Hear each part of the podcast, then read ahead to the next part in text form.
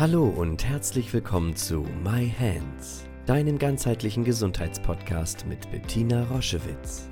Sie begleitet seit über 30 Jahren Menschen mit körperlichen Erkrankungen und in persönlichen Krisen mit der japanischen Selbstheilmethode Yin-Chin Jutsu und unterstützt sie auf ihrem Weg zurück zu Kraft und Gesundheit. Hör direkt rein in diese Folge und entdecke das Wunderwerk deiner Hände. Hallo, hier ist Bettina. Herzlich willkommen zu deiner Yin-Shin Jitsu Podcast-Zeit. Ähm, neben den neuen Folgen, die ich immer für euch aufnehme, haben wir beschlossen, jetzt auch regelmäßig eure Lieblingsaufzeichnungen, eure Lieblingsfolgen auszuspielen. Danach habt ihr ein großes Bedürfnis und dem kommen wir von Herzen gerne nach. Ähm, die Folgen liegen schon länger zurück und es ist vielleicht, naja, für die Neuen sowieso super interessant, was eure Lieblingsfolgen sind. Und für diejenigen von euch, die die vielleicht vor einem Jahr oder noch länger schon einmal gehört haben, ist das ja mega spannend zu gucken, wie hat sich mein Leben verändert, wie schaue ich jetzt auf dieses Thema. Also die Neuen sind herzlich eingeladen, diese tollen Folgen zu genießen. Und die, die schon länger dabei sind, nehmt euch in Ruhe Zeit, einmal zu reflektieren, wie ist das heute mit dir und deinem Jenschen Jitsu, wenn du dran geblieben bist, was hat sich alles verändert. Viel Spaß dabei wünsche ich euch von ganzem Herzen und ähm, es ist mir eine Freude, euch weiterhin so intensiv begleiten zu können. Herzlich willkommen zu einer neuen Folge My Hands, dem Jenschen Podcast. Heute soll es gehen um Schlafprobleme. Ich habe mich vorbereitet für heute und habe mal eine neueste Studie aufgerufen und zwar von der DHK vor vier Wochen veröffentlicht. 80 Prozent aller Deutschen leiden unter irgendeiner Form von Schlafproblemen. Und das hat mich wieder mal unglaublich erschreckt, weil ich gedacht habe, 80 Prozent, was ist das für eine Größenordnung? Wie wenig Menschen schlafen dauerhaft ausgewogen. Und zu den Schlafproblemen gehören eben Probleme des Einschlafens und des Durchschlafens. Und ich möchte es noch um eins erweitern. Zu den Schlafproblemen gehören das Gefühl, am nächsten Morgen, ich habe zwar ausreichend Schlaf gefunden, ich habe vielleicht sogar durchgeschlafen, ich habe sechs, sieben Stunden im Stück geschlafen, aber ich bin vollständig erschöpft. Das steht sozusagen fast on the top. Das sind fast die meisten Menschen, die Schlafprobleme beschreiben, die das als irgendwann in ihr Leben gekommen bezeichnen und die Zuordnung nicht haben. Was ist da eigentlich passiert? Warum fühle ich mich trotz ausreichend Schlaf immer noch massiv erschöpft? Das wollen wir uns ein bisschen genauer angucken heute. Also, was sind die Ursachen für diese Schlafprobleme? Auch da gibt es einen ganz, ganz klaren Top-Platz. Das ist Stress. Wenn wir dauerhaft unter Stress stehen, wird nachts Cortisol ausgeschüttet schüttet, und dieses Cortisol verhindert Ein- oder Durchschlafen. Das ist der ganz, ganz große Faktor. Stresslevel kann sich abends nicht absenken, sodass wir in einen Schlaf finden, der uns wirklich erneuert. Und im Schlaf passieren ganz, ganz wichtige Dinge. Tiefe Regenerationsprozesse, die in der, in der Nacht stattfinden und die finden dann nicht statt. Das ist zum Beispiel eines der Hauptgründe, warum wir uns dann so erschöpft am nächsten Tag fühlen. Also ist doch die große Frage, was können wir tun, um diesen Stress des Tages nicht mit in die Nacht zu nehmen? Natürlich auf der einen Seite ähm, ein gewisses Stressmanagement, das heißt uns auch tagsüber zu strömen, vielleicht den Tag sogar zu beginnen mit Selbsthilfe, mit Jinshin Jitsu und dann können wir gar nicht mehr in so einen Stress zurückgehen. Stressverhalten zu verändern äh, bringt sehr viel Veränderung in unserem Alltag mit uns bis in die Familien hinein. Ähm, ich bin zum Beispiel auch in einer Familie groß geworden, wo ähm, das ein Qualitätsmerkmal war, gestresst zu sein. Seit Generationen sind alle Frauen selbstständig und zur Selbstständigkeit gehört eben ständig zu arbeiten. Und ähm, das heißt, dass ein gewisses Stresslevel für völlig normal angesehen wird. Und als ich anfing mit Jinshinjutsu zu arbeiten und mich zu strömen, war das ganz merkwürdig zu sehen, wie unglaublich hoch mein Gefühl war, ähm, wenn ich erstmal Stress empfunden habe. Da sind andere Frauen schon längst zusammengebrochen. Das fand ich immer noch völlig normal. Das heißt, eine Routine, anders auf den Stress zu gucken, zu bemerken, wann steigt Stress an, was tue ich, wenn im Außen wenig Stress ist. Feuere ich mich dann immer wieder an oder kann ich diese stressfreieren Zeiten für mich nutzen? indem ich zum Beispiel mich ströme, indem ich zum Beispiel selbstfürsorglich mit mir bin.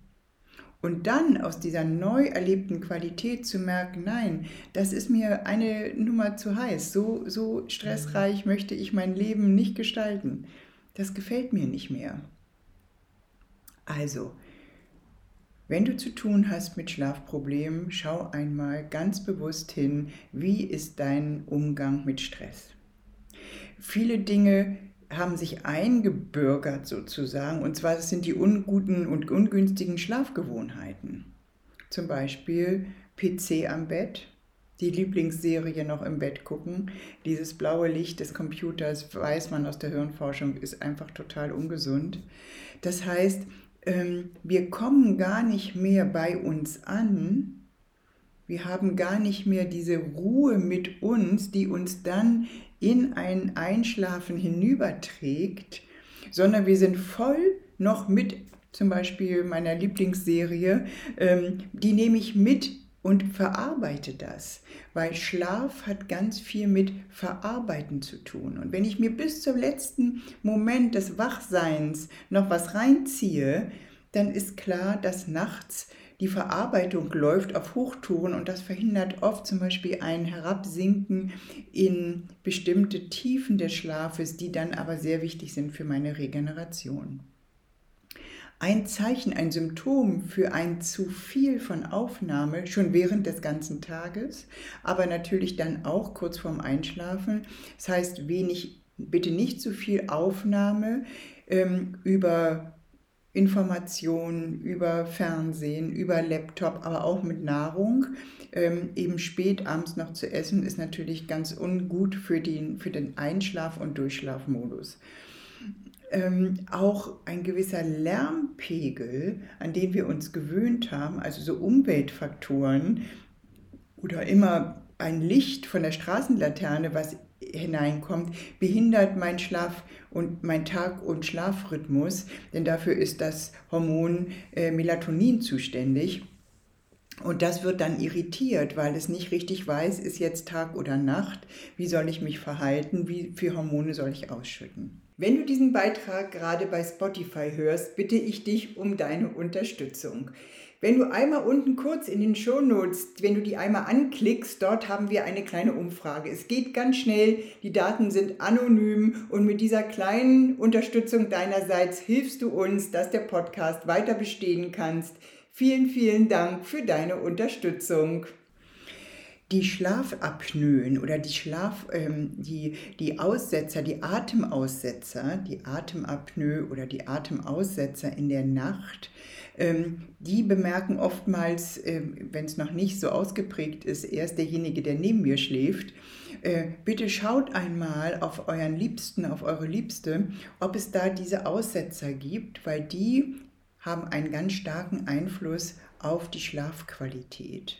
Da kann man gezielt Strömsequenzen anwenden. Da mache ich sicherlich auch noch mal einen Podcast für. Oder es gibt noch andere Unterstützung bis hin zu einer Atemmaske, die mir erstmal hilft, wieder in eine gute tiefe Ein- und Ausatmung zu kommen. Kaffee, also überhaupt Koffein, Tein in Überdosierung, aber natürlich auch Alkohol sind äh, Drogen, die pushen. Das heißt, dann ist es kein Wunder, dass wir abends einfach nicht in diese Ruhe finden, die wir brauchen, hinüber zu gleiten in den Schlaf. Und was noch ganz wichtig ist, es gibt Erkrankungen, die eben Schlafstörungen mit sich ziehen. Auch das ist auf diesem Weg dich selbst kennenzulernen, Zusammenhänge zu verstehen, unglaublich wichtig. Zum Beispiel die Erkrankungen im Formenkreis der Schilddrüse machen oftmals Schlafstörungen, weil der Schlaf eben sehr abhängig ist von der hormonellen Situation. Und zum Beispiel auch Rheuma macht Schlafstörungen. Das heißt, wenn ihr das habt, die Erkrankung und gleichzeitig Schlafstörung, dann könnt ihr einfach nochmal auf euren Hormonstatus ganz anders gucken. Wichtig ist nur, dass man darum weiß und nicht denkt, stimmt irgendwas nicht oder man sich anklagt dafür, was ist jetzt wieder los. Nein, Cortisol zum Beispiel ist ja auch ein Hormon, das heißt das Stresshormon ist sehr stark abhängig von den Schilddrüsenwerten. Deswegen eine ausgewogene Unterstützung, Substitution bei Schilddrüsenerkrankungen ist unerlässlich, um einen guten Schlaf zu finden. Ja, was passiert, wenn wir längere Zeit Schlafprobleme haben? Das Immunsystem wird belastet, Überhaupt meine Körperlichkeit wird belastet, meine Psyche wird belastet. Die belastete Psyche reagiert oftmals mit einem Umkehrschluss, das heißt, ich werde sehr schnell gereizt und aggressiv, fühle mich ganz schnell überfordert und meine Hormone werden durch diese Belastung wieder belastet. Das heißt, wir kommen in so einen Kreislauf, der ganz unangenehm ist. Was können wir tun? Wir können gucken, ob wir vielleicht eine Zeit lang mal Melatonin nehmen, um uns wieder an diesen Tag-Nacht-Rhythmus zu gewöhnen, das hormonell zu unterstützen. Ist mittlerweile frei verkäuflich, kann man gerne mal ausprobieren, bevor man bitte zu Schlaftabletten greift. Also da ist die Dunkelziffer riesig.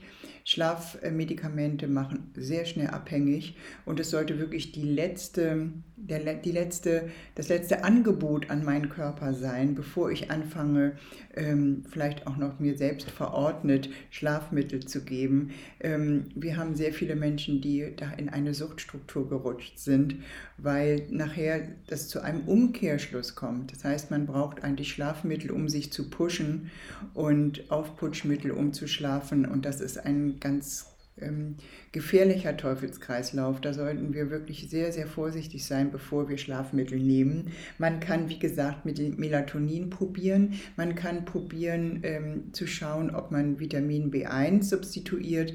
Das ist ein, ähm, ein speziell ein Vitamin, was uns sehr, sehr kraftvoll unterstützt, in den Schlaf zu kommen. Aber auch Naturpräparate wie Baldrian, Melisse, die Passionsblume. Ähm, auch das sind Medikamente bzw. naturheilkundliche Stoffe, die manchmal zu einer Beruhigung vom Einschlafen führen und natürlich die Sachen, die mich im, am Schlafen hindern, wirklich nachlassen. Ne? Einmal zu gucken, manchmal steht das Bett auch schlecht, man schläft auf einer Schlaf, äh, auf, auf einer Wasserader oder auf einer Verwerfung. Einfach alles wirklich einmal abgreifen und äh, kontrollieren, dass ich alles ausgeschlossen habe, was mich behindert. Ein guter, fester, regelmäßiger Schlafrhythmus, die Schlafforscher schwören darauf, zur gleichen Zeit ins Bett zu gehen, an eine Regelmäßigkeit mich zu gewöhnen, ist eine große Unterstützung. Aber auch solche einfachen Dinge wie einen langen Spaziergang am Abend, um richtig schön mit frischer Luft durchströmt ins Bett zu gehen oder ein warmes Bad mit meiner Lieblingsmusik. Probiert das alles aus und möglichst bitte ähm, Schlafmedikamente verhindern. Und natürlich lade ich dich ein, auch den Spezialisten bei Ein- und Durchschlafstörungen, der auch in dir wohnt, kennenzulernen. Und das ist das Energieschloss Nummer 18. Und das liegt auf der Innenseite deiner Handfläche an der Verlängerung des Daumens, hier an der Daumenwurzel. Das heißt, du kannst hier richtig reingreifen und dort das Energieschloss Nummer 18 halten. Und wenn ich nachts einmal aufwache oder ich hatte einen Traum, der, der mich irritiert hat, dann ist es schon ein Automatismus. Meine Hände finden sofort zueinander und halten diesen Bereich und ich schlummer einfach wieder ein. In diesem Sinne, glückliche, regenerative, kraftschenkende Nächte wünsche ich euch von ganzem Herzen. Schau dich gerne auf unserer Homepage um www.jsj-zentrum.online. Dort findest du viele spannende Dinge über uns, Informationen über das Jinshinjutsu und über unsere Formate. Ich freue mich, wenn du dort Inspiration findest.